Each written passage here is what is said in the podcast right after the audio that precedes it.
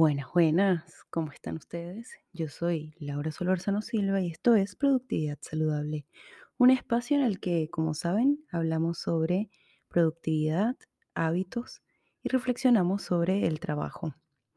Quiero que sepan que yo ya había grabado este episodio, había quedado muy chévere, pero em, no sé, Anchor decidió no grabar, no, no procesarlo, sigue procesando, así que preferí volverlo a grabar. Así que comencemos. Hoy quiero hablar de dos cosas. Uno, de la importancia de tener tribus a la hora de cambiar de hábitos. Y la otra es sobre qué hacer en esta época que es de cierre de muchas cosas en el trabajo, pero también de muchos eventos sociales. Lo primero es que ayer fui a un evento aquí en Santiago que se llama Wanderlust, el cual conocí gracias a quien fue mi roommate en el retiro que les comenté, al que había ido. Ella en Instagram se llama Orianas, no, se llama Ori Rojas Fit, se llama Ori Rojas Fit, y eh, nos invitó, o sea, nos comentó este evento, y Andrea, mi amiga de las que le hablé el episodio pasado, y yo fuimos. Yo probablemente no hubiese ido a ese evento si no hubiese sido por Oriana, no me hubiese motivado a hacer los ejercicios porque era eh, entrenamiento funcional, yoga, después yoga otra vez y luego Animal Flow, que me voló la cabeza y lo quiero hacer por siempre. Y eh, no, hubiese, no hubiese hecho los ejercicios si no hubiese estado con Oriana. Eh, si no hubiese tenido ese apoyo, y Andrea también, si no hubiese tenido ese apoyo de vamos que sí podemos.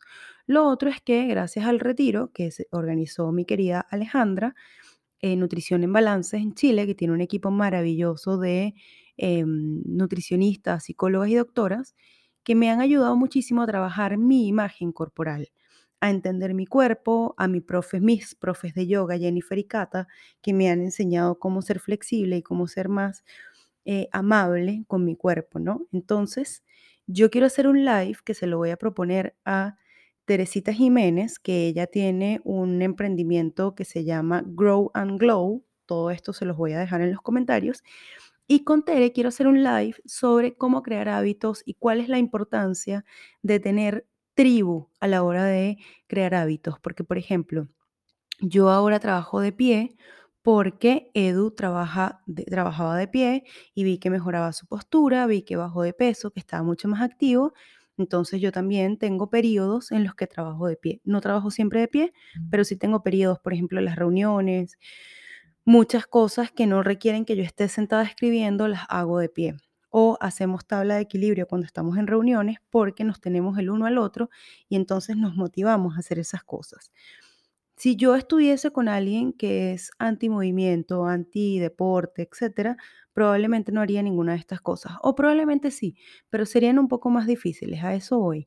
Entonces, en ese sentido, tener una tribu, un equipo de personas con las cuales puedes compartir esas cosas que estás haciendo, pues te ayuda mucho. También con Soleida, por ejemplo, otra amiga con la que también tuve un reencuentro muy chévere en el, en el taller, a Soleida todas las semanas le mando mi récord de bicicleta porque ella es como mi apoyo en ese sentido, donde yo le voy diciendo, mira, em, hoy bajé el tiempo, hoy hice tantos minutos, hoy subí la resistencia, porque no, no porque esté obsesionada con hacer ejercicios ni nada, sino porque en verdad creo que mover el cuerpo es una de las cosas que más ayuda a la productividad. Y lo sé porque fui una Laura que no movía el cuerpo, por ejemplo. Y ahora les quiero hablar de las celebraciones. Como estamos en época de diciembre, en época decembrina, suele haber más eventos, más encuentros y además en el trabajo estamos cerrando más proyectos. Así que aquí les quiero dejar algunos consejos. En primer lugar, en cuanto a los proyectos del trabajo. Aquí es súper importante sincerarse cuáles son eh, esos proyectos que sí o sí tienen que cerrar, cuáles son las fechas para cerrarlos y qué falta para cerrar esos proyectos. Lo otro es que todos tenemos proyectos que son continuos, que no importa si se hacen el 30 de diciembre o el 3 de enero, porque da exactamente lo mismo. Entonces, esos proyectos que son continuos, tal vez dejarlos, o sea, o esas tareas que son continuas más que proyectos, dejarlas para la primera semana de enero, que suele ser una semana más baja a la hora de hacer este tipo de tareas o cerrar proyectos, ¿no? Porque mm, pocas veces se abre una, una nueva cosa la primera semana de enero.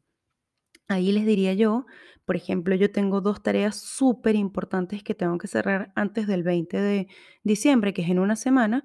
En ese caso, eh, bueno, mi semana va a estar centrada en esas dos tareas. Suele pasar también, por ejemplo, que una de las cosas que nosotros más, em, más hacemos es que, una de las cosas que yo hago, perdón, es que en esta semana, por ejemplo, a dos tareas que son continuas, pero que se tienen que cerrar el 27 de diciembre, les dedico un día full, concentrada full en esa tarea solamente.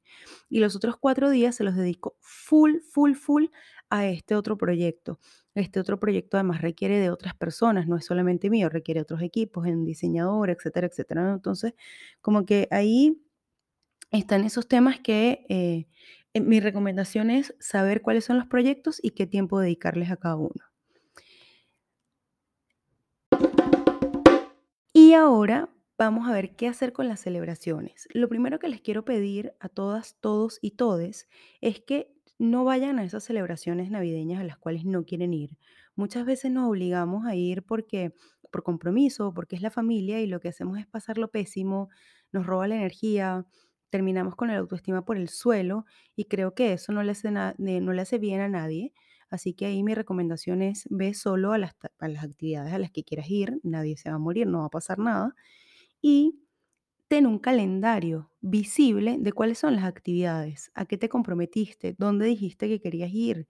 Em, así vas a evitar que tengas tres o cuatro fiestas el mismo día y termines sin ganas de vivir al día siguiente.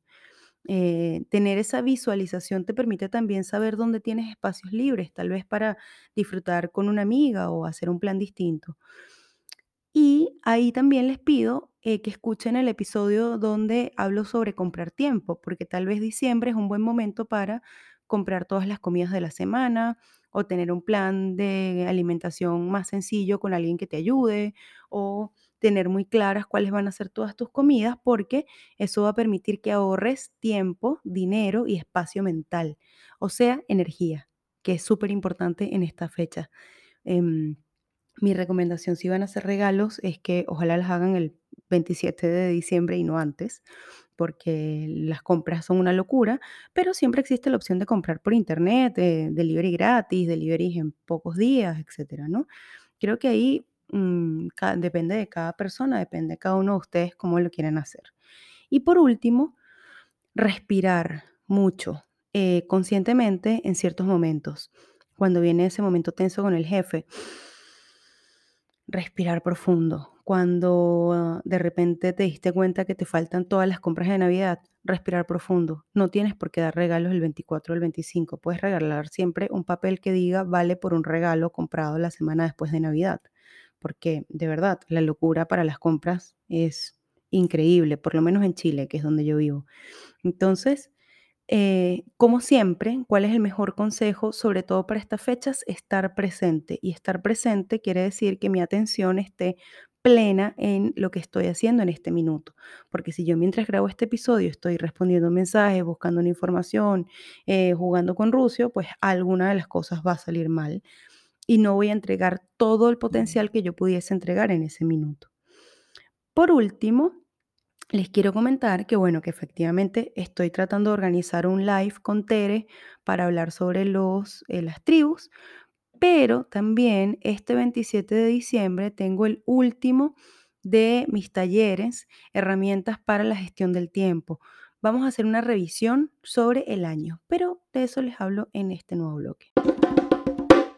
Es sabido que en esta época todos empezamos a hacer una revisión del año, qué pasó con esos proyectos, qué quise hacer, qué no quise hacer, por qué no pude ahorrar, etcétera, etcétera. Y muchas veces nos damos con un látigo con el que no le daríamos ni a nuestro peor enemigo. Entonces, mi invitación es, bueno, uno, uno, eh, mi invitación es, uno, que participen en este taller que voy a hacer el 27 de diciembre. Si quieren información, también la voy a dejar en la caja de descripción. Pero también a que cuando hagan esa reflexión del año, pregúntense con honestidad si de verdad quieren ahorrar o quieren vivir eh, la vida loca, lo cual es completamente válido, ¿ok? Eh, pregúntense si de verdad quieren hacer ese proyecto o si de verdad quieren aprender a tejer y cuáles son las motivaciones detrás de eso, ¿no? De eso voy a hablar en el próximo episodio, que va a ser el último de este año. El siguiente, pues me voy a tomar unos días de vacaciones. El próximo episodio es el 19 y de ahí volvemos el 9 de enero. Así que mm, esto es todo por hoy. Muchas gracias por llegar hasta aquí, muchas gracias por acompañarme durante este año, por, por ese It de Spotify que me encantó, más de 30 países, todas las personas que me escuchan, es como wow. Y quiero que sepan que 2022 vengo con todo. Tengo meses trabajando en mi planificación del próximo año y se vienen cosas maravillosas. Así que yo soy Laura Solorzano Silva y esto fue Productividad Saludable. Muchas gracias por llegar hasta aquí.